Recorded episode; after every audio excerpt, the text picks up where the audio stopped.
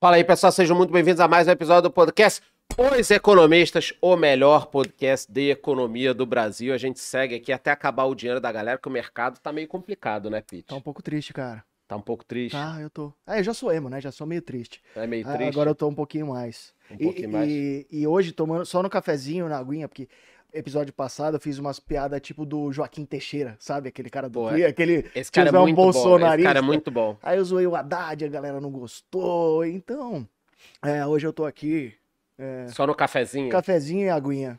Aguinha, não mas fazer- será que não é pra não aquela água que passarinho não bebe? Ou Não, essa daqui é aquele bebe mesmo, cara. É não, é bebe, é. A, não é a água do Lula, não. E vamos lá, temos um convidado super especial hoje Uhum. Para falarmos sobre erros dos investidores iniciantes. Quer dizer, o podcast vai ter que ter 10 horas aqui. Se for só para falar de erro, Só, só eu levaria umas três horas. é, eu também. Mas o convidado não. Então, quem temos aqui, Pete? Bruno Perini, esse gostosão aqui que vocês já devem conhecer, formado em engenharia pelo Exército, eh, já estudou na Academia Militar das Agulhas Negras, AMAN, é criador do Viver de Renda, host do podcast Os Sócios, ide- idealizador, você vê que quando não, não tem o Danone, dá uma travada. Tá travado. né? idealizador do canal Você Mais Rico e, claro, sócio do grupo Primo. Seja muito bem-vindo, Perinex. Obrigado, Charles Pitt, pelo convite aqui novamente no podcast dos economistas. Espero poder agregar a audiência. E só uma curiosidade, esse currículo está errado, cara. Ah, é? Eu não sou formado em engenharia, eu sou formado em artilharia. Eu que acho é que muito mais alguém colocou engenharia e todo mundo tá copiando desse até E hoje. não consegue. Puta. E não, porque já tá indexado no Google é uma- igual a minha idade de 71 anos. Ah, é, e já não muda mais porque tá daquela maneira e não vai. Mas até uma curiosidade no Exército, quando eu ia escolher minha especialização, eu fiquei em dúvida entre artilharia e engenharia. E aí o meu pai, ele fez engenharia. Aham. E a engenharia tem a fama de ser a, a especialização do pessoal que é muito feio no Exército. Aí ele falou, não vai pra engenharia, não você vai sofrer bullying porque você é muito bonito. Aí eu fui pra artilharia. Ah, que história. Deve ter sido isso. Deve ter sido exatamente A- isso. aconteceu pra caralho, É, né? Aconteceu, aconteceu pra pra caralho. caralho. Ele brincou comigo, né? Tava Qual, brincando. qual que é a diferença de artilharia para engenharia? A engenharia não é uma engenharia igual a civil, por exemplo, né? Tem coisas de construção até, mas é uma engenharia voltada para o combate. É você construir uma ponte, é você conseguir atravessar um curso d'água, um rio caudaloso, através de uma obra muito rápida de engenharia, né? É, tipo, lançamento de uma trincheira, portada. trincheiras, Trincheira, lançar meios para você parar ofensiva. E legal. a artilharia, ela é voltada para você conseguir atingir alvos a grandes distâncias através de uma trajetória do tiro oblíqua. Um canhão consegue bater um alvo que ele está vendo. Um obuseiro de artilharia, ele fica a 20 quilômetros, Aham. né? Lá atrás uma posição defensiva para atirar num alvo que está 20, 30 quilômetros à cê frente que ele não que- está enxergando. Você tem que ser bom de física mecânica, então. Cara, é, mas na verdade, como é uma atividade de guerra, o negócio tem que estar pronto em minutos. Então, Eita, tem, tem várias tabelas que foram feitas pelos caras que são muito bons em física, Aham. para que o Aí. soldado possa fazer aquilo o mais rápido possível. Animal. No meio do bombardeio. É, Exatamente. com medo, Na Rússia com- estão usando bastante isso. Rússia e Ucrânia lá no conflito. Aham. Tem bastante artilharia sendo empregada. Tá, mas antes de entrarmos no assunto econômico, guerra, tudo, temos jabá. Que é assim que as coisas funcionam. É assim tem que, que ter funciona, jabá, tem que tem ter. que ter jabá. Então, galera, jabá. Perini, quer, quer ajudar a gente no jabá de hoje aí? Porque Cara, eu, temos eu posso ajudar porque eu especial. gravei uns 20 anúncios. Então, Por favor, o é texto tá contigo. super fresco aqui na minha cabeça. Eu não me lembro desse preço, tá? Não é, e aqui não é papo de vendedor, não. Eu não me lembro da Finclass nesse preço. Nesse ano é o, é o menor preço que a gente vai ter. 50% de desconto na assinatura. A Finclass geralmente sai por 12 de R$ 49,90. Ela vai sair unicamente no dia 25 do 11, próxima sexta-feira, por 12 de R$ 24,90. Então, nessa Black Friday você vai ter 50% de desconto para assinar a plataforma Finclass, que tem aulas minhas, tem do Charles, tem do Pete e de mais dezenas, que um dia serão centenas de ótimos professores. Você ainda consegue, caso queira renovar, manter esse preço com desconto por mais um ano. Mas além desse desconto, também tem vários bônus.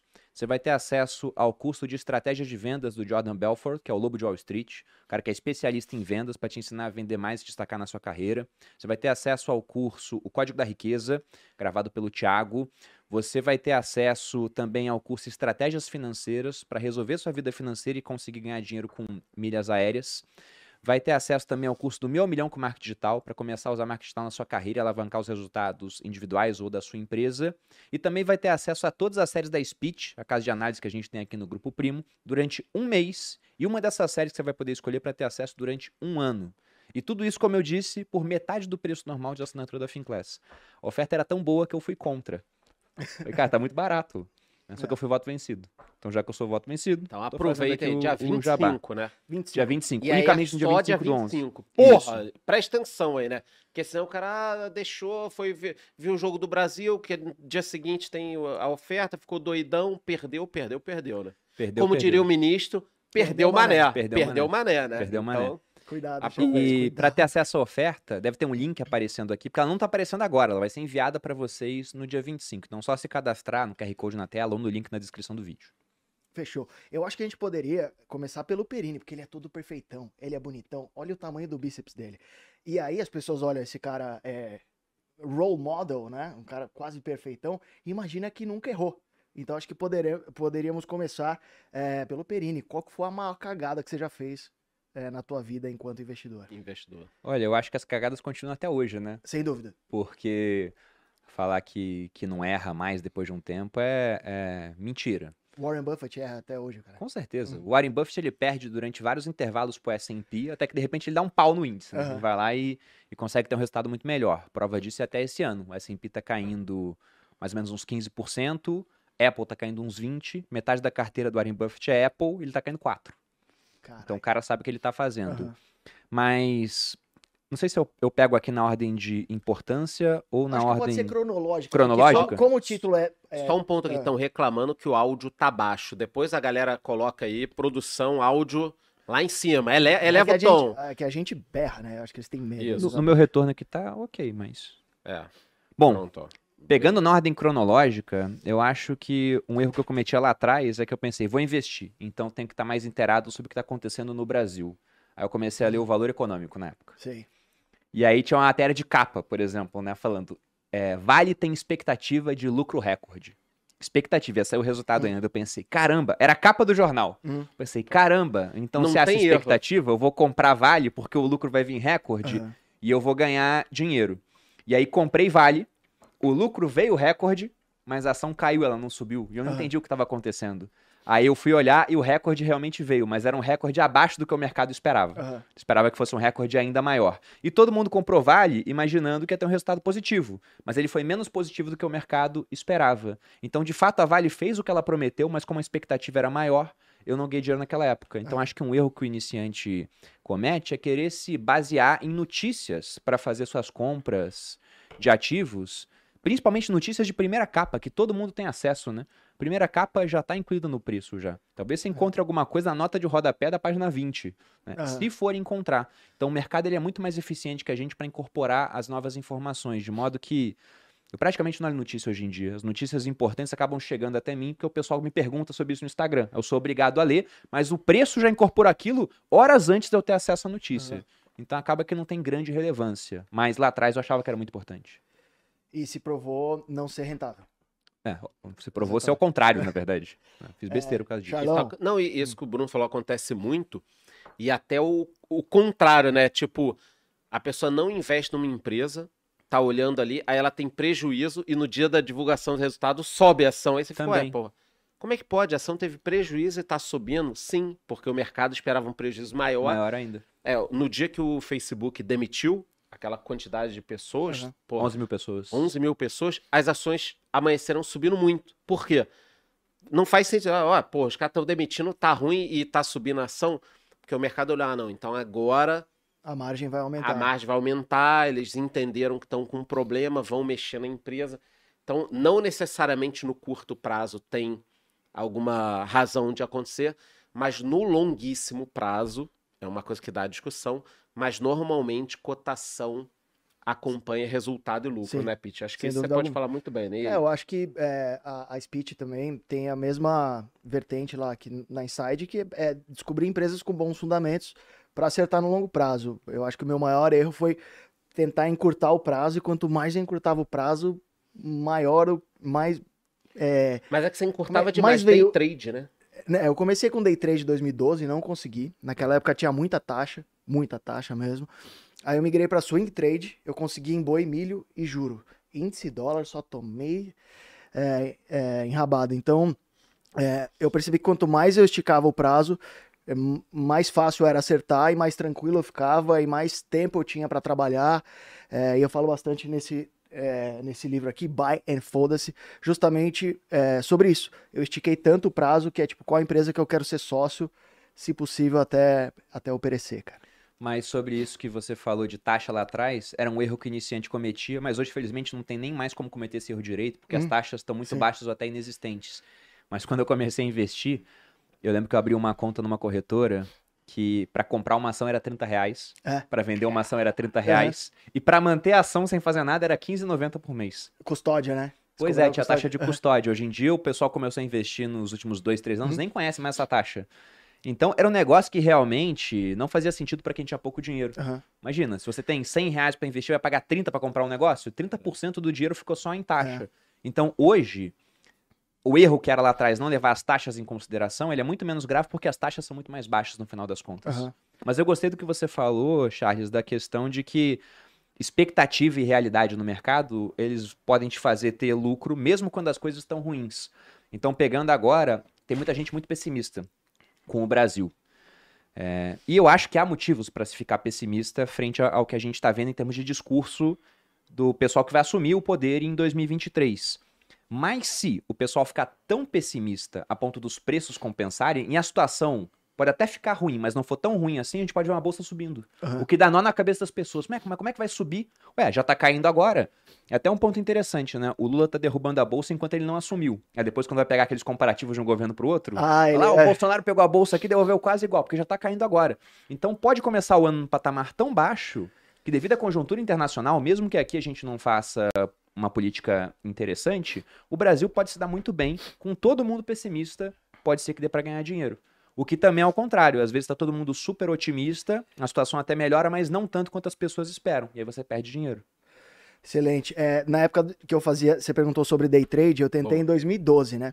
Eu me formei em 2010, eu fiquei 2011 inteiro estudando o mercado, estudando, tinha que baixar o, o, o Excel do, do valor dos contratos, fazer backtest tudo na unha, era um negócio bem raiz. E aí em 2012 a gente tentou fazer day trade e deu errado, porque no dia que a gente ganhava, sei lá, ganhava 600 reais num dia, aí pagava 300 de taxa, por exemplo. Ah, e mais telefone, viu? Porque tinha que bater a ordem por telefone. O home broker era caro pra cacete naquela época. Pouquíssimas pessoas eh, tinham acesso.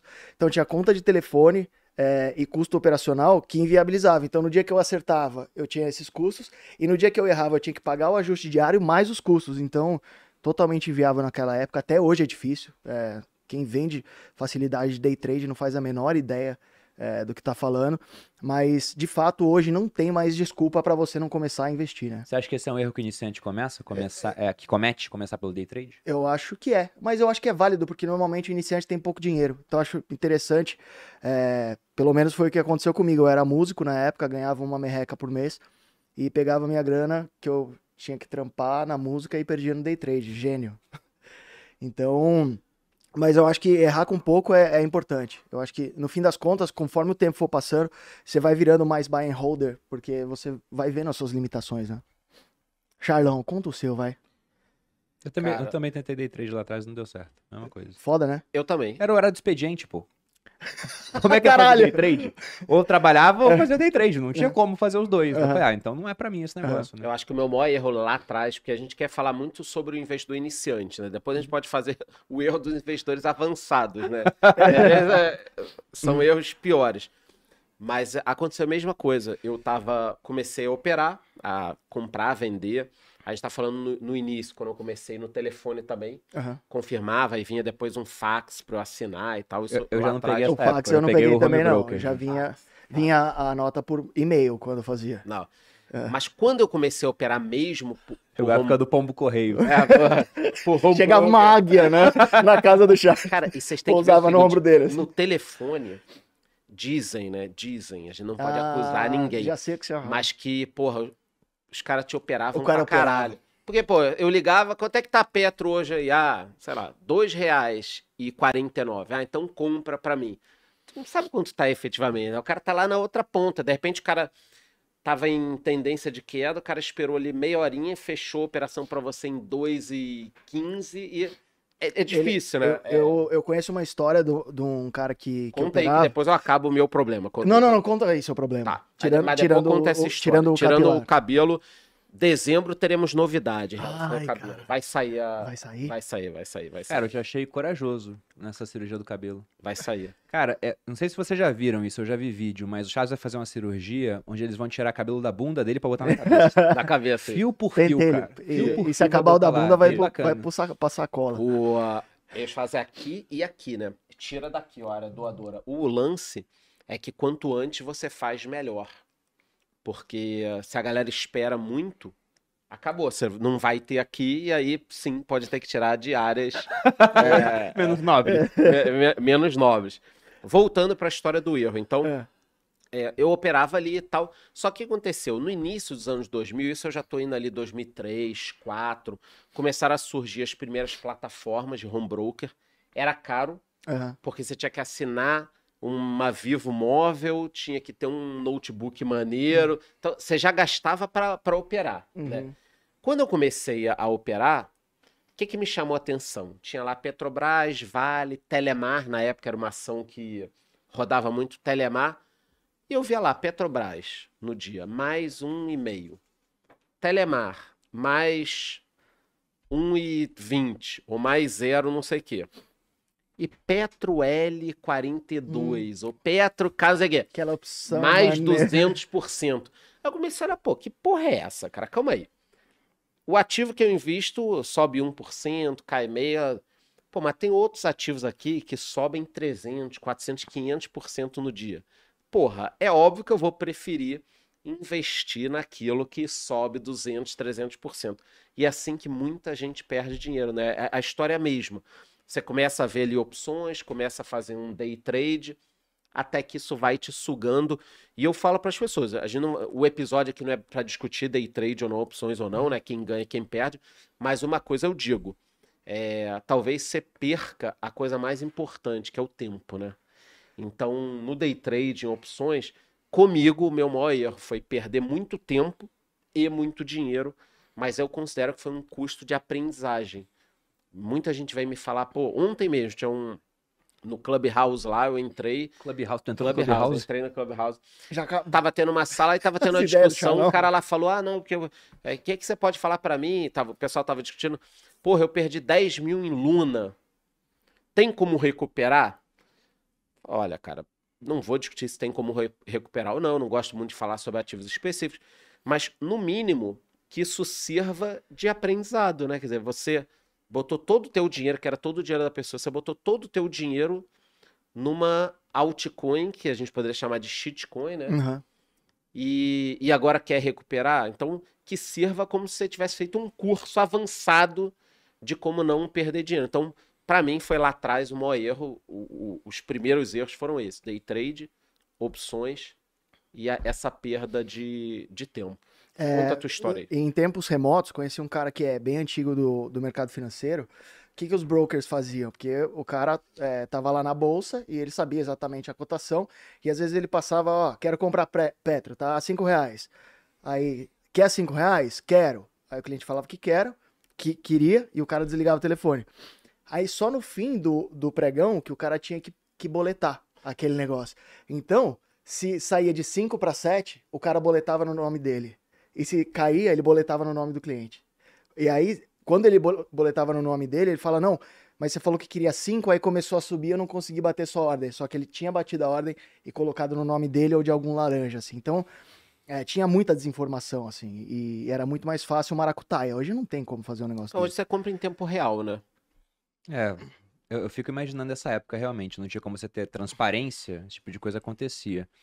Mas até pensando sobre a, questão do day trade, como você disse, não é a finalidade de discutir isso aqui no episódio, mas quando eu comecei a investir com mais dinheiro em bolsa, foi a partir de 2010, você tinha muita propaganda de day trade e não tinha propaganda de investimento voltada ao longo prazo. Não tinha canal de educação financeira Aham. no YouTube. Até porque de 2010 a 2016 a bolsa ela foi um moedor de carne, né? Você tinha uns 600 mil CPFs em 2010 e em 2016 você tinha uns 580 mil.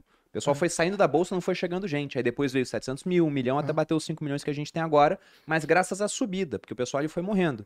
Então quem operava a bolsa era isso, era o cara que comprava para vender no mesmo dia. E não é que não dê para ganhar dinheiro com isso. Eu acho que tem gente que ganha dinheiro com day trade efetivamente. Mas se você for pegar a estatística, até estudo da FGV, é uma minoria. É 5% das pessoas que vão ganhar dinheiro e 95% vai ficar Vai pagar a conta dos outros cinco. pelo caminho. Eu até gosto de fazer uma analogia, né? Se a gente chamasse o pessoal pra vir aqui no Grupo Primo pra comer com a gente, um jantar. Aí eu coloco um bife na mesa e falo, pessoal, tá aqui servida a comida, mas 95% de quem comeu isso aqui morreu. Só 5% sobreviveram. As pessoas comeriam desse buffet?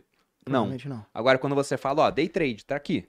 95% morre, só 5% tem sucesso. Vocês querem? O cara pensar, ah, você um desses dos 5%. E talvez seja, né? Até porque em toda atividade profissional você tem uma estatística assim de É. um cemitério de perdedores para um pequeno número de vencedores. Mas, por exemplo, eu gosto sempre de fazer uma analogia com o marketing digital. Muita gente tenta e pouca gente vai ter sucesso. Só que quem tenta e não tem sucesso geralmente perde pouco, perde tempo e não perde muito capital. Aham. E quem tem sucesso muda de vida. No day trade, quem tenta e não tem sucesso, às vezes perde muito. Se for o cara que tinha um patrimônio maior. Aham. Eu já vi histórias tristíssimas, É. né? De gente desperdiçando patrimônio de uma vida no final das contas por falta de gestão de risco. né? Não ganhou dinheiro, ainda fez errado essa parte. E o cara que ganha, às vezes ele ganha, mas não muda de vida. Porque não é um negócio altamente escalável. Vai depender sempre do tempo dele. E eu acho que há melhores usos para o tempo no final das contas, né? Day trade acaba não sendo investimento, é uma atividade elaborativa. Investimento é você botar o seu capital lá para que ele trabalhe para você ao longo do tempo. Não, excelente. É, vocês já fizeram algum tipo de erro de, em termos de alocação de capital, assim, do- se expuseram muito em um ativo específico, é, erraram a mão, sei lá, o Perini gosta de Bitcoin pra caralho. Em algum momento ficou com 20% em Bitcoin, 10% em Bitcoin, alguma Eu coisa fiquei assim. com 20% por. Foi aquela Culpa vez do que, Bitcoin, que né? você- que você quase- Eu queria mesmo. que você quase virou o sócio. Foi daquela vez? Você- Não, você não. não. Essa é uma história engraçada Aham. também. Mas quando o Bitcoin caiu muito lá no começo da pandemia, em março de 2021, ele caiu pra caramba. E eu lembro que eu falava bastante de Bitcoin, assim como eu falo até hoje. E na hora que ele caiu, muita gente falou: nossa, mas não era uma proteção contra a inflação, não era uma Uhum. proteção contra crises, né? Ele tá caindo de preço. E para mim os fundamentos estavam muito sólidos, mas o preço tinha sofrido. E quando você pega na bolsa, por exemplo, uma empresa que está igual, com fundamentos sólidos, mas o preço sofrendo, é uma chance de comprar. Aí eu Puta comecei a comprar. Eu tinha 5% do meu portfólio em Bitcoin naquela época, eu levei essa exposição a 20. Como eu não tenho máquina de imprimir dinheiro, né? Não sou o governo, e eu também não tinha dinheiro novo entrando, eu tive que vender alguma coisa para comprar Bitcoin. Eu vendi bolsa. Aham. Aí o pessoal falou: "Seu burro, né? Uhum. Você tá vendendo bolsa, agora a bolsa tá caindo para comprar um negócio que não vai existir daqui a um tempo. Era Uhum. o pensamento das pessoas. Só que a bolsa depois recuperou, né? Mas não subiu tanto quanto o Bitcoin. O Bitcoin subiu 400%. Então esses 20, se eu não vendesse, eles passariam a ser quase que toda a minha carteira no final das contas. Aí eu fui obrigado a fazer vendas parciais para que isso não acontecesse. Você foi fazendo tipo um descasque conforme Isso. foi subindo. Só que eu não fui gênio de voltar a ter 5% antes do preço mergulhar 75%. Sim. né? Então posso falar que eu estava sobrealocado num momento ruim, porque eu achava que ia mais ainda. Eu olho alguns indicadores que não estavam nos níveis de 2017, por exemplo. Eu falei, ah, vai mais um pouquinho, não foi. Você achou que o Bitcoin chegaria a que valor os 100 mil dólares nessa rodada? E talvez batesse ali em 100 Eu achei que chegaria, é. eu achei que chegaria a 100 mil dólares. Era a pernada dos 100 mil, né? Foi Chegou a 69. 69. E quanto que tá hoje? Agora tá 16 e pouquinho, 17. Que em tempo real pra galera entender que estamos ao vivo, né? Não falamos É, olá, ao vivo. olá, mandem perguntas. Você pode me ofender aqui ao vivo. É, 16,600. 16,600. Era um preço que eu achei que eu não veria mais. É. É. Eu achei que a gente tinha... Quando que vai Tava o- acomodado nos 20 mil ali, e dali seria... seria o suporte? É, talvez fosse um pouquinho mais pra baixo, mas quem ia imaginar que a terceira maior corretora de cripto Ah. iria quebrar, né? E não tem nada a ver uma coisa com a outra, né? O Charles fez até um vídeo Não tem, não explicando isso. Quer explicar Loucura, de novo? Vai que loucura. alguém não te segue. Loucura, Charles. e acho até que é o, é o seguinte, né, Bruno? O governo fica tanto querendo é, é, olhar o que a gente tá fazendo e tal, e ele ficou olhando a formiguinha, passou o elefante, né? Porque Exatamente. O cara. E o elefante que era bem próximo deles ainda. Ah, o cara é. financiava Partido Democrata, era Isso, próximo dos reguladores. Financiava time de basquete, é, estádio. Estádio tinha de name, basquete. é, equipe de Fórmula 1. Aham. Então, esse eu acho que é um evento. E para o acontecimento desse evento, acho que caiu até pouco o Bitcoin, né, Bruno? Pô, uma, uma terceira maior corretora. Se falavam em, em 100 novas empresas que poderiam quebrar derivado disso. Cara, Bitcoin 16 e 600, porra, eu. Tá comprando, Charles? Hã? Tá comprando? Ainda não. Eu queria. Você acha que vai mais ainda? Pra baixo? Cara, meus números são 12, 8, 5. 5 Caralho. eu entro. É, eu falei hoje com o Thiago. Cinco? cinco. Cara, Bom, É. Vamos lá, Bruno. Você abre o. o hoje, a- você acorda de manhã, tá 5 mil dólares. Você compra ou não compra? Não, compro. Então, 5 cinco, Não, acho que é, é, o que, é número. que depende, cara. Por que, que vai estar 5 mil? Porque quebrou a Binance, por exemplo? Eu compro. A Binance seria um evento. é, não seria. Não diria um cataclisma, né? Nem seria uma Monto Gox em 2013, que eu acho que ali o Bitcoin poderia ter acabado. Era muito no começo, né? É muito comum, mas vai dar uma sacudida e eu achei essa sacudida da FTX é, como um alerta para todo mundo que fica deixando dinheiro em, em isso, corretoras. isso que eu ia perguntar, como é que vocês investem em Bitcoin? Eu compro por uma corretora, eu uso a Biscoint, e agora a Bitpreço, que elas se Aham. fundiram no mesmo grupo, virou o Bitbank. Mas eu tiro de lá. Sempre Hum. que dá um Bitcoin, eu tiro. Antes dizer, disso. Todo dia, todo dia. Todo- Antes disso, eu acabo deixando lá. Uhum. Não seria o mais adequado, né? Porque o grande erro do pessoal é, ter perdido dinheiro com a FTX, exceto investidores, né? Gisele Bündchen, por exemplo, tinha entrado como investidora, perdeu uma deve tá- grana. deve estar passando dificuldade. É, mas. Dificuldade acho que não, mas, poxa, é lógico que é ruim, né? Ela É, tá é- sendo acionada. imagem ela é tá ruim, sendo né? acionada. Eram 650 milhões de dólares também. Não é só a imagem, era dinheiro, sendo que, porra, ela confiou no cara igual todo mundo confiava, né? Aham, No final das contas. Mas a questão é que a corretora é só um atravessador, cara. A aham. corretora é alguém que une compradores com vendedores. Essa é a missão dela, o intermediário. Então, aqui no Brasil, mercado tradicional, se, por exemplo, XP, BTG, Banco Inter quebram, né? Você usando o Inter como corretora, não tendo os investimentos bancários lá dentro, você não perde nada, exceto o dinheiro que você tem na conta da corretora. Porque os teus CDBs, o risco é do banco que você pegou, LC, LC é a mesma coisa, debenture é da empresa, as ações estão custodiadas na B3. Vão só mudar. De, de- Exatamente. É só o dinheiro que você tem na conta. Agora, uma corretora de cripto, você tem risco com o dinheiro que está na conta e com os bitcoins que estão na custódia deles. aham. Mas você pode anular esse risco. É só pegar o bitcoin e transferir para uma carteira, para uma wallet, uma hot wallet, uma cold wallet. Eu uso uma cold wallet chamada Treasure. Também tem a outra, Ledger. a Ledger, mas eu acho a Treasure mais simples. E aí eu transfiro para essa carteira. E aí o Bitcoin não fica lá dentro. Ele está no blockchain. aham. Só que aquela carteira física protege as minhas chaves de acesso Uhum. ao, a esse cofre que eu tenho no blockchain. Imagina o blockchain como uma grande planilha de Excel. Aham. E cada célula é uma carteira de Bitcoin que é um cofre. E para você acessar esse cofre, você tem que ter a senha daquele cofre. Uhum. Esse dispositivo protege a minha senha. Seria isso. Então, isso que o Charles falou, a FTX quebrando, cara, é igual, por exemplo, fazendo uma analogia, até pelo tamanho, é, vamos botar, o que não, não vai acontecer, mas um, um BTG, uma das maiores empresas financeiras aqui do Brasil. Ah, o BTG quebra. E aí, por conta disso, o real é prejudicado? É, não faz sentido nenhum. Não tem muito Aham. sentido. Vai cair a bolsa, por exemplo, mas é uma empresa. Depois vai voltar. Então, o Bitcoin né, tem uma analogia que o Seneca usava lá no século I que eu acho interessante. Ele Mano, pega. Bitcoin e Sêneca na mesma frase. Mas- mas veja aqui. Gênio. vai. Sabe aquela cena do filme 300, onde o Xerxes ele manda os persas atirarem flechas contra os gregos, contra os espartanos, e as flechas elas cobrem o sol? E tem aquela fala, né? Ah, os, os persas têm tantas flechas que eles conseguem cobrir o sol quando disparam. E aí o Leônidas, mas na verdade foi um cara chamado Dienex, Uhum. diz: então combateremos a sombra? Essa frase é real. E o Sêneca fala que na hora que esse rei tolo tentou disparar flechas contra o sol, o sol continua igual. As flechas foram e caíram. Então o Bitcoin para mim é a mesma coisa, ele tá igual, né? A FTX cresceu, caiu e ele tá lá, a mesma coisa. E se só afetou preço, para mim é oportunidade. Tanto que já faz quatro dias que eu tô comprando 0.1 Bitcoin todo dia. E enquanto tiver nessa faixa de preço, eu vou comprar até completar aquela locação que eu quero ter. Animal. É, eu penso sempre em termos de alocação também. Eu não, eu não tento fazer muita é, futurologia em, em, em volta do negócio. Então, ah, quero ter entre 1,5% e 2,5% em Bitcoin. Caiu o Bitcoin, eu vou lá e compro. E como eu sou um cara bem desorganizado, tipo, mano, sei lá, tomei um Danone e esqueci minhas palavras-chave. É a minha cara fazer uma merda dessa. Eu compro através de ETF, então eu tenho BITH11 que fica custodiado na bolsa lá e, e a- bem a prova de, de idiota mesmo, assim.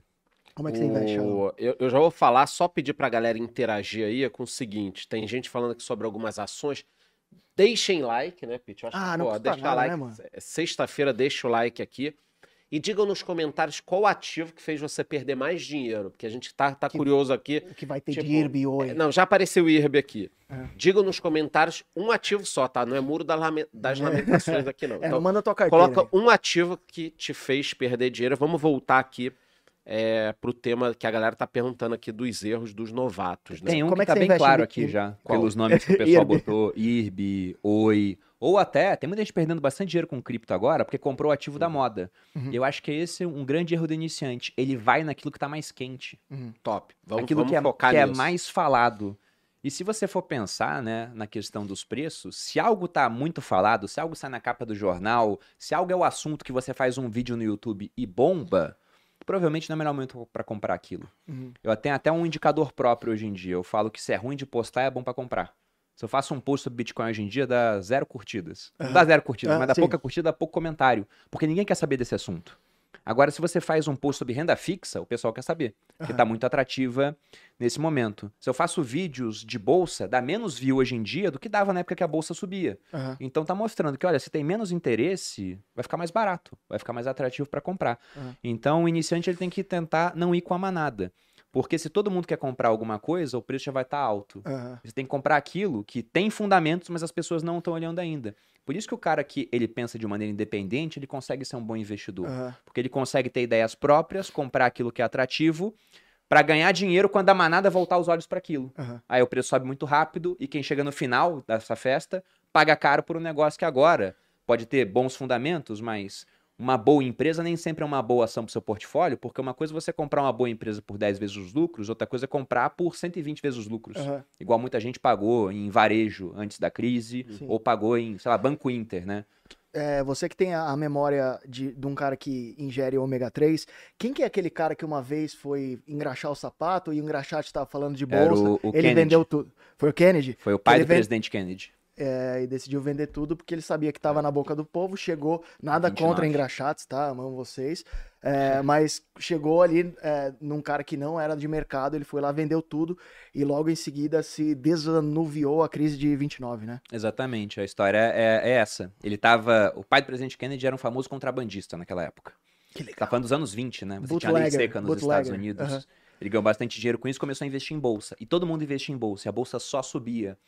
Aí uma hora, quando já tinha uns, uns vestígios assim de, olha, que vai dar merda, estão subindo juros, Aham. né? A economia tá crescendo menos. Aí todo mundo achava, ah, vai mais um pouco, vai mais um pouco. Ele foi engraxar os sapatos, o engraxate começou a falar de igual para igual com ele sobre bolsa. Uhum. Daí, quando ele acabou ali, ele pensou, tá na hora de vender. Aí ele vendeu, semanas depois, começou o crash da bolsa, que é 85%. E se for pegar o topo de 29, ele só foi superado em 1954, 25 anos depois. É, te- temos aqui parcial, parcial do- dos piores ativos aqui que a galera perdeu dinheiro. Magalu, Bitcoin, Renner.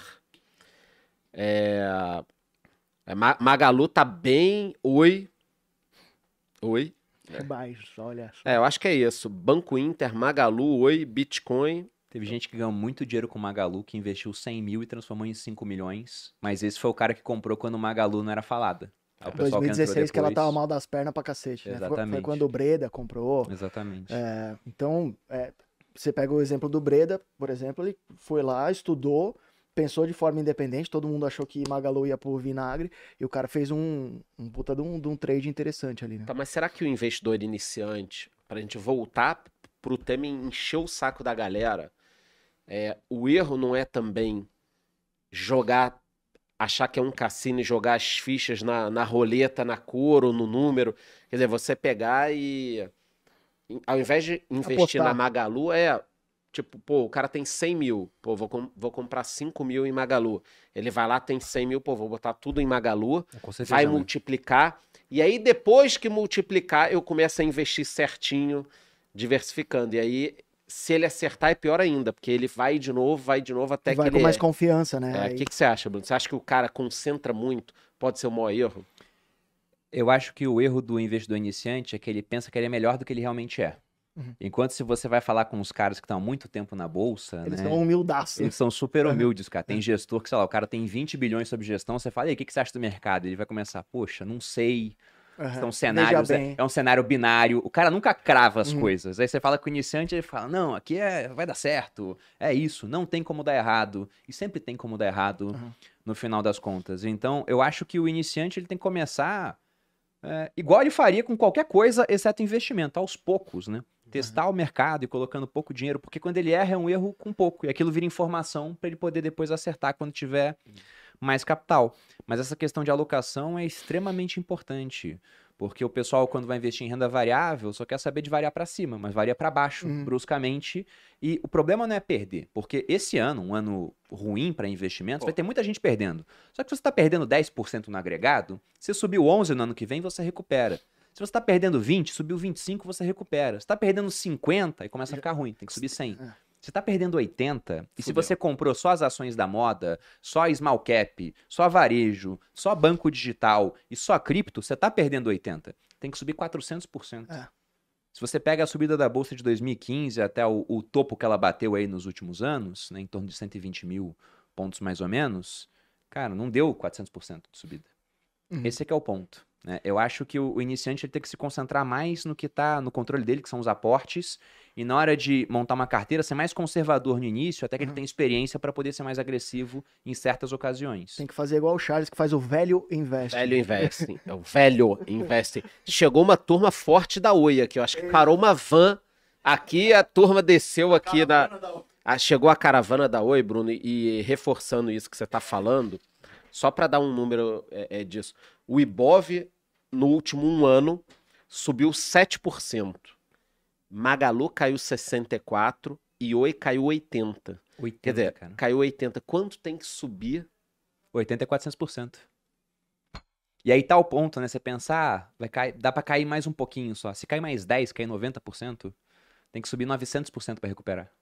É muita coisa, pô. É, isso eu tô falando no último ano, tá? Porque já caiu. É, É, a é, queda da mais. queda que já veio de É lá a de trás. da né? queda. E curiosamente, eu já contei aqui, mas acho que pra você eu nunca contei. A Oi foi a única ação que gerou hate no meu canal. Eu, eu, eu nunca tive hate no meu canal, só quando eu vendi as ações da Oi. Teve uma enxurrada de hate. é, teve um grupo onde me mandaram um print das pessoas decepcionadas comigo, falando que curtiam o meu canal, que me achavam um cara bacana. Até se falar de oi. Mas que não, estavam muito decepcionados porque eu tinha vendido Oi, porque eu paguei acho que 58 centavos. A minha meta era quando chegasse a dois reais eu ia vender, ainda passou um pouquinho, 2,05. E aí eu gravei um vídeo falando, olha, é um ativo de risco da minha carteira, ativo de risco. Quando sobe muito eu vendo tal, e, e as pessoas se decepcionaram comigo. Eu, eu gosto de você, mas eu me decepcionei porque você vendeu as ações da Oi. Então, por que, que eu tô contando essa história? Será que não existe um investidor torcedor? Aquele cara que começa a querer reforçar que uma empresa tão boa, ele começa a acreditar naquilo, botar todas as economias, e ele chega ao ponto de deixar de gostar de alguém que ele gostava só porque você vendeu aquele ativo. Qual seria esse erro do investidor na sua cabeça? É, é virar torcedor? É querer. ah, É, ele, ele deixou de se guiar por fundamentos, né? Por exemplo, o pessoal tá colocando vários nomes de empresas aí. Sim. Eu acho que a gente tem que perguntar para que o pessoal responda no chat. Vocês que estão citando esses nomes, vocês ainda têm essas posições no portfólio? Se vocês têm, por que vocês têm? É porque elas ainda têm fundamentos? Ou você não tá nem mais olhando os fundamentos, só tá pensando, ah, Quer vou deixar recuperar. lá pro longo prazo e um dia volta, né? Talvez nunca volte, mas você fica lá mantendo pensando que um dia volta. O iniciante ele faz muito isso. Ele tem aquele viés da aversão à perda muito forte. né? Ninguém gosta de perder dinheiro. Uhum. Ninguém gosta. Só que o iniciante menos ainda. E ele não usa algo que o investidor pessoa física, que tem mais tempo de mercado, usa. E isso é, é muito pouco falado por aí, porque os grandes investidores que ficam famosos acabam montando um fundo, alguma coisa assim, e no fundo o prejuízo está o tempo todo sendo compensado. Uhum. Você tem num fundo lá ações e fundo imobiliário, você teve lucro com um prejuízo você está compensando entre um e outro. A pessoa física não pode fazer isso, né? Mas ela tem três caixinhas para compensar prejuízo em bolsa. Fundo imobiliário, se eu tive um prejuízo com um fundo, eu posso usar esse prejuízo para não ter que pagar imposto no lucro, né, no ganho de capital com outro. Você tem ações, ETFs, opções e BDRs, day trade e não day trade. Então, se você está perdendo dinheiro com uma Oi da vida, 80%, e você acha que não tem mais fundamento, o iniciante mantém isso para sempre. O cara que já deixou de ser iniciante, ele vende aquilo, ele pega esse prejuízo, ele lança a declaração de imposto de renda, vira um ativo para ele, para ele não ter que pagar imposto depois. Ah, tive 80 mil de prejuízo com Oi. Depois você vai ter 80 mil de lucro com uma ação e ia ter que pagar 15% desses 80 mil. Não vai ter, porque você tem prejuízo para compensar. E aí você compra ou vai subir, pô. Porque dinheiro não tem carimbo. Você não tem que ganhar dinheiro com a ação que te fez Exato. perder dinheiro. Você pode ganhar dinheiro com outro ativo no final das E contas. é importante no imposto de renda você ficar colocando essa perda de um ano para o outro. hein? Todo ano. É, Isso, isso é uma sacanagem, porque o imposto de renda, né, na declaração pré-preenchida, eles repetem tudo que você preencheu no ano anterior. Aham. mas não repetem o prejuízo. Você tem que lançar Ah, todo é? ano. É. Ui, que desgraçado, eu não que nunca tinha reparado ano. isso daí. E sabe qual é o detalhe? Quem sabe usar compensação de prejuízo nunca paga imposto em bolsa, cara. Não paga. Eu vou dar um exemplo Caceta. meu. Você que faz o seu ou você tem um contador que Eu faz? faço, eu faço o meu até hoje. Caralho, ele é muito foda. Eu Eu, não faço o meu faço até hoje. Porque as experiências que eu tive com contador não foram boas. Ah, é? Não. Mas tem hoje tá muito mais fácil achar um profissional que faça isso direito do que lá atrás. E né? hoje tem vários sistemas também que fazem, que Não, te ajudam. Eu faço o meu, mas na verdade eu uso um programa que praticamente preenche tudo pra Aham. mim. Eu só confiro. né? Aham. O- É o MyProfit, pra quem Aham. quiser até saber. Foi um aluno meu que criou, inclusive, Rodrigo Poverão, da turma 10 do Viver de Renda. Mas dar um exemplo sobre essa compensação de prejuízo. Então citei pra vocês que no começo da pandemia eu tive que vender ações pra ter mais capital pra alocar em, em Bitcoin. Guardou esse. Aí eu vendi Banco Inter, uma parcelinha que eu tinha no final, né? Eu já achava muito caro e falei, vou vender. Tive 600% de lucro nessa última parte que eu vendi, né? Gênio, exceto pelo fato de que subiu mais mil por cento depois. Gênio É. com J. tá? Então subiu mais depois. Então não adivinha o topo de Banco Inter. Eu ia ter que pagar imposto sobre esse valor. Só que como é que eu fiz para não pagar imposto? Eu tinha CVC na minha carteira, que estava dando prejuízo. Eu comprei CVC depois que você teve o vazamento do óleo no Nordeste, vocês devem lembrar disso, né? Aí CVC caiu uns 30%. Eu falei, poxa, eu vou comprar CVC. Aí comprei CVC. Isso foi dezembro de 2019. Eu pensei, vai recuperar. Aí em 2020, pandemia, Pô. caiu mais. Aí enquanto ela estava caindo, eu falei, vou vender CVC, vou ter esse prejuízo agora, digamos um prejuízo de 40 mil, aí eu posso compensar o lucro de 40 mil no Banco Inter, pago zero de imposto, e se eu quiser, no dia seguinte eu recompro o CVC para mim. Aham. Nunca mais quis recomprar CVC. ah, isso é. Nunca Ah, mais. moleque. Talvez se eu tivesse segurado, eu teria ela até hoje, se eu não parasse pra olhar Aham. assim, analisar. Então a melhor coisa é, vende, e depois você pode comprar novamente. Comprar até por um preço mais baixo no final das contas. Então eu evitei pagar imposto em Banco Inter, porque eu tinha prejuízo de CVC para poder utilizar. Agora, o iniciante ele faz o que o, o Peter Lynch ele diz que é, é o equivalente a ter um jardim, cortar as rosas e regar as ervas daninhas. Porque ele mantém os prejuízos. Ele vai manter Oi, ele vai manter IRB, ele vai manter Magalu na carteira. E ele vai descascando VEG, descascando Exatamente. Aí as outras não, tá, tá subindo as ações boas, ele fala, pô, tô com lucro aqui, vou vender um pouco para rebalancear o portfólio. Então ele vende o que é bom, não compra mais o que é bom e fica mantendo o que é ruim. Como é que a carteira dele vai ver se no longo prazo? Posso dar um exemplo aqui até do, do erro do investidor, porque eu peguei um erro aqui. Estão botando assim, ó, varejo nunca mais, vendi todo o meu varejo, vendi bom. Só que o que está acontecendo exatamente agora? Né? Eu olho o balanço das varejistas, o que está pegando para ela? Para elas? A despesa financeira, porque Juros a Selic altos. subiu muito, juro alto. Então, no penúltimo balanço, só as três maiores varejistas tiveram 1 bilhão e 600 milhões de despesa Financeiro com juros. financeira. Com juros, isso. O que, que vai acontecer? Quando a Selic começar a cair lá na frente, isso vai sair da, da- dessa linha, né? E as varejistas vão começar a melhorar. Então, no pior momento delas de resultado, vai ser o melhor momento para investir. E o investidor iniciante está sempre no contrário, né? Quer dizer, ele compra varejista quando ela tá caro e quando ela fica barato, ele não quer mais se aproximar. Então, o investidor iniciante erra nisso, só que demora mesmo um tempo pra gente Demora, perceber, demora. né? O que, que vocês É, é acham? O que, que você acha, Pete? Tá no subconsciente do cara, né? Ele não sabe que ele tá fazendo essa merda de ir com a manada. é, e ele acaba fazendo. Eu queria saber é, se vocês é, já tiveram algum tipo de viés que lascou vocês. Porque O eu tempo lembro. inteiro. não, não, tô falando de dinheiro. Não, sim, mas é ah, o tempo também? inteiro, pô. É, até você, até tu, Bruno? Lógico que sim. Ah, Pô, Hoje OGX, a gente é ser humano. duvido, cara. OGX, pô. OGX, eu É. perdi dinheiro na OGX. Quanto, Charles? Hoje, não foi pouco, foi pouco. Foi Qu- pouco, quanto foi que é pouco pra você? Não, foi pouco. Charles, Menos ah, de valores, 10 ab- pau. valores absolutos. Menos de 10 conto. Ah, tá. Menos de 10 conto. Tá. Mas na época era, era bastante Aham. pra mim, era um, era um valor significativo. Quer dizer, qualquer valor é significativo, né? Só que vamos voltar no tempo. Agora, faço pra caralho. Porra, como? Perdeu tal. Voltando no tempo, o Ike Batista era o oitavo homem mais rico do mundo. É do mundo, né? É, Do mundo. isso. Não era só o Não era do Brasil, do mundo. Todos os bancos emprestavam dinheiro pro cara. Todos os bancos emprestavam dinheiro pro cara. Então, pô, como eu não vou ser sócio de um dos caras mais ricos do mundo e caminhando pra ser o cara mais rico do mundo, que ele virava e mostrava lá, falando nisso tem jabá, hein, galera, calma. PowerPoint. Ele mostrava lá, ó, eu sou o oitavo, mas tenho plano pra ser o número um. O Carlos Slim, que era o homem mais rico do mundo naquela época, um É. mexicano das telecomunicações, falava que o Ike Batista dizia: Eu vou te passar. Ficava Cara, falando pra ele esse tipo de coisa. As ideias do cara. Pois é. Mas isso que você falou é até curioso, né? Qual foi a primeira ação que eu comprei? Qual? MMX do Ike Batista. Caramba, de Eu mineração, fui né? De mineração.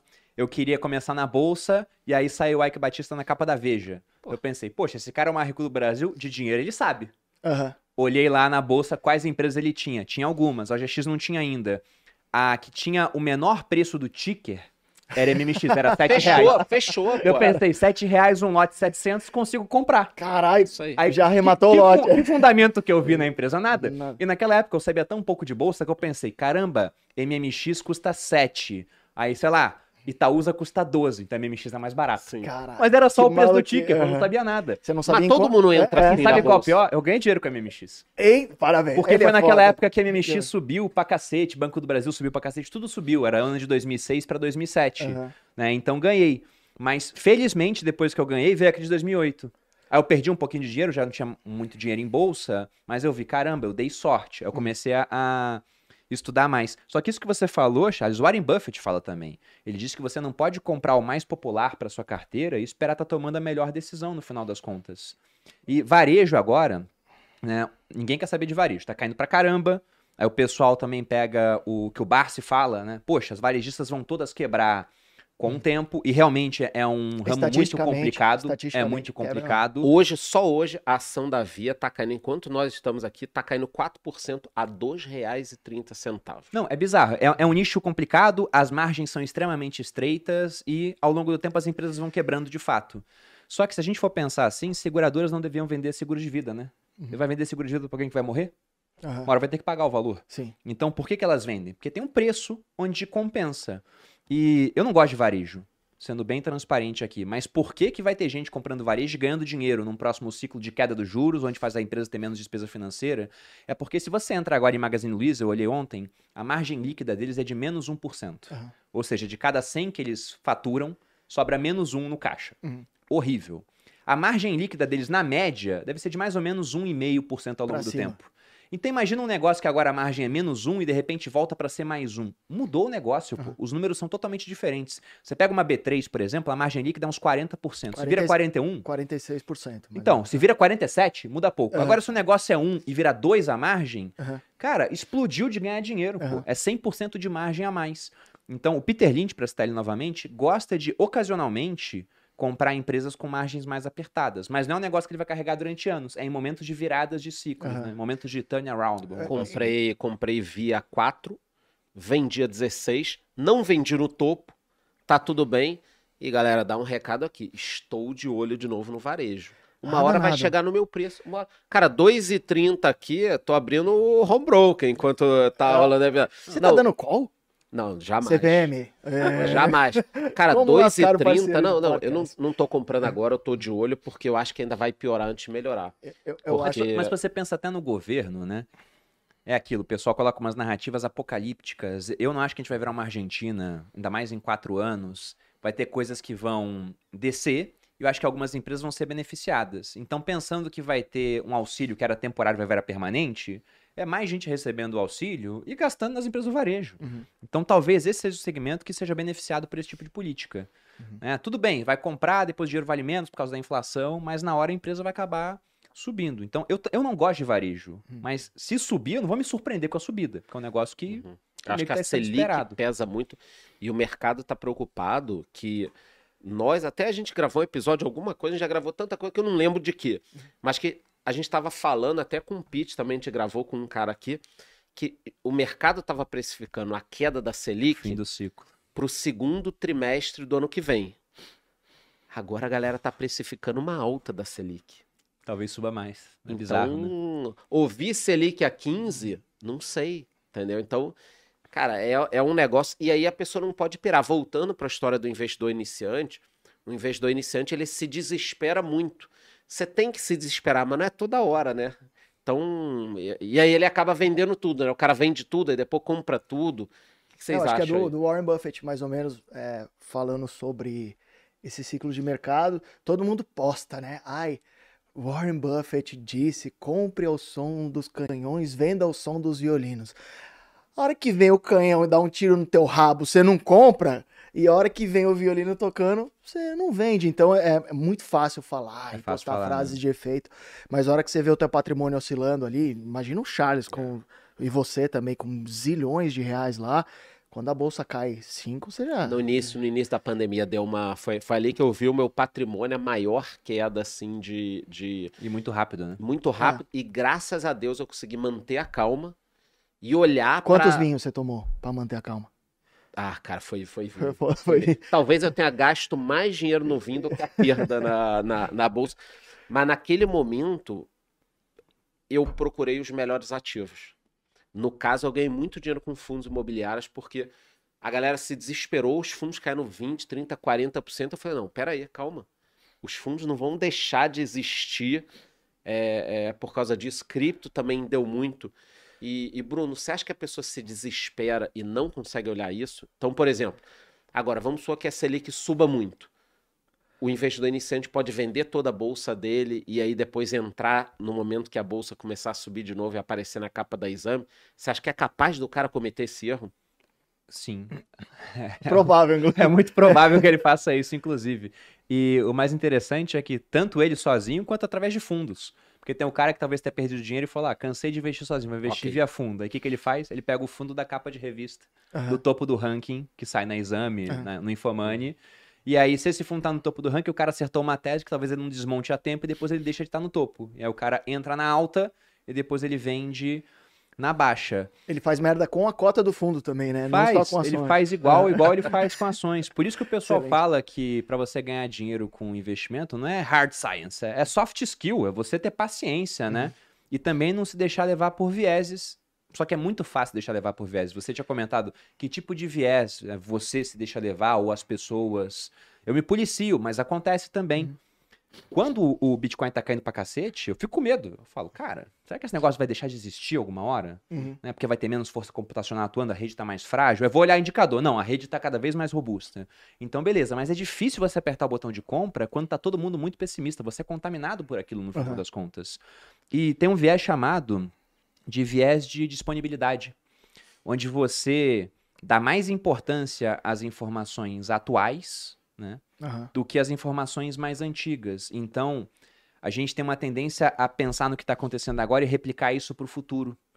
Você falou da pandemia. Por que, que fundo imobiliário caiu tanto? Por que, que shopping caiu tanto? Porque Vai de acabar. repente o pessoal falou que não ia Vai ter acabar. mais shopping, que as compras iam ser todas online. Lajes corporativas. Ah, todo mundo vai fazer home office. É, exatamente. Então, você tinha uma grande batalha acontecendo ali entre o viés de disponibilidade, né, esse viés de recenticidade, que fala que o que está acontecendo agora vai perdurar por mais tempo, e o que o Nassim Taleb chama de efeito Lindy, que é a tendência daquilo que existe há muito tempo continuar existindo.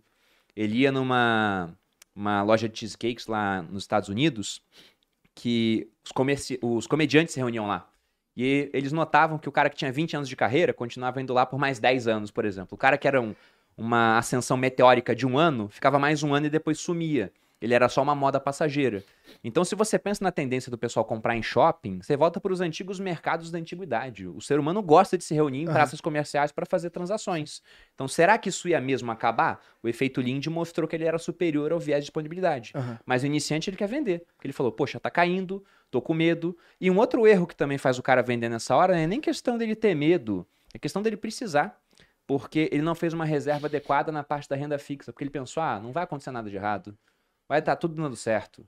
Eu lembro que antes da pandemia era constante perfis de educação financeira fazerem posts do tipo: se a bolsa cair 40%, o que você fará? E os comentários eram só assim: vou continuar comprando. Compro. Vou, vou continuar na mesma, recebendo os meus dividendos. Aí quando a bolsa caiu 50%, Fudeu. o cara não comprou porque não tinha dinheiro para comprar, foi repentino. E se ele pensa em dividendo, um monte de empresa que não sabia como é que seria o futuro parou de pagar. Aham. Então o cenário dele foi por água abaixo. Se ele não tinha um dinheiro numa reserva, ele pode ter sido obrigado a vender naquela hora porque o negócio dele estava quebrando porque ele tinha perdido o emprego, pô. Sim. Caramba, Então, é... O pessoal gosta muito de mostrar gráfico de como o mercado americano, esses gráficos. Se você olha o, o Ibovespa em dólar, não vale, né? Mas como ele sempre volta, né? Ele tem crises, ele volta, ele vai para cima. E de fato, mas a trajetória do mercado não é a do investidor. O investidor pode ficar pelo caminho. Para voltar, você tem que estar vivo. Uhum. E esse é o ponto. Se você ficar vivo no mercado, ele vai te premiar ao longo do tempo. Porque a gente sabe que o máximo que um ativo pode cair é 100%, mas ele pode subir 200, 300, 400, 500, mil por cento. Então, não é que o cara que está na bolsa há muito tempo é gênio. Ele é só um sobrevivente que ficou rico pela estrutura que o mercado tem. É, essa vantagem assimétrica, né? de- Exatamente. é, Bruno, esse lance do medo, eu abri de novo aqui o obituário do Bitcoin, a gente já falou várias vezes sobre ele. Só para atualizar a galera, tá? Fiquem tranquilos, o Bitcoin já morreu 466 vezes. E achei 2022 meio decepcionante, Bruno. O Bitcoin só morreu 26 vezes contra 47 em 2021.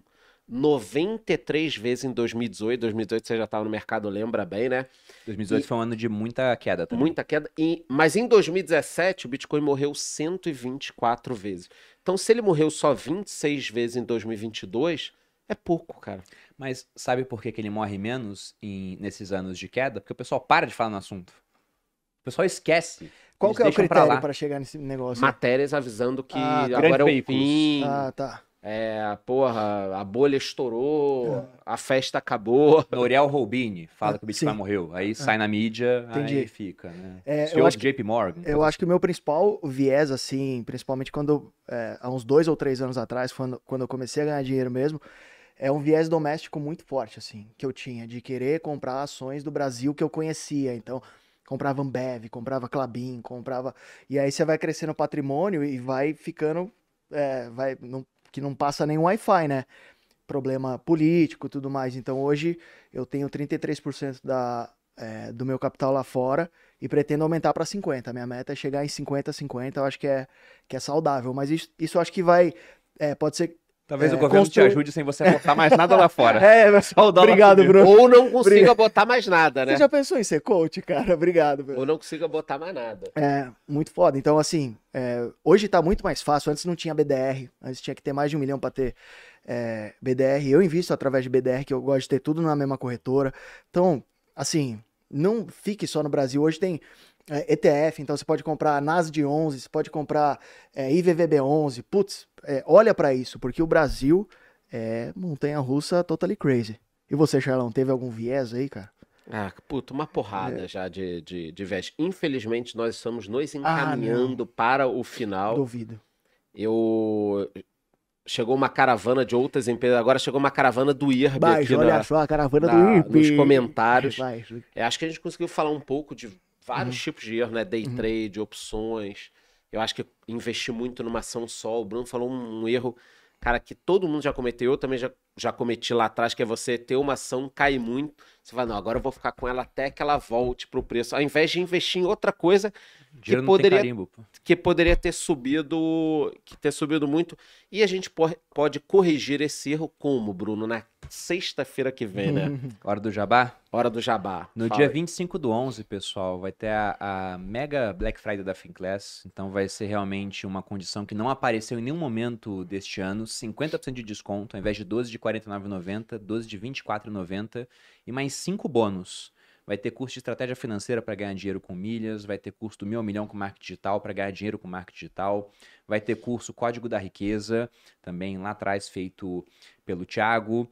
Vai ter as assinaturas da Speech todas com acesso para você durante um mês, para que você possa olhar quais são as carteiras recomendadas, vender aquilo que não presta na sua carteira e ter ideias de ativos para colocar lá para ganhar o dinheiro que você perdeu com os outros ativos. Sendo que uma das assinaturas você vai poder manter durante um ano. Então, tudo isso com 50% de desconto exclusivamente no dia 25 do 11. De 12 de R$ 49,90 vai sair por 12 de R$ 24,90. Sendo que na Finclass tem centenas de aulas já de dezenas de professores. Tem aula minha, tem aula do Charles, tem aula do Pete lá dentro também, tem resumos de livros, tem documentários, tem um que eu gosto pra caramba, que a gente gastou uma nota pra fazer, Do do real. Yuval Harari. Tem o do Real a Ruína, mas tem um que é da história do dinheiro, Money ID, né?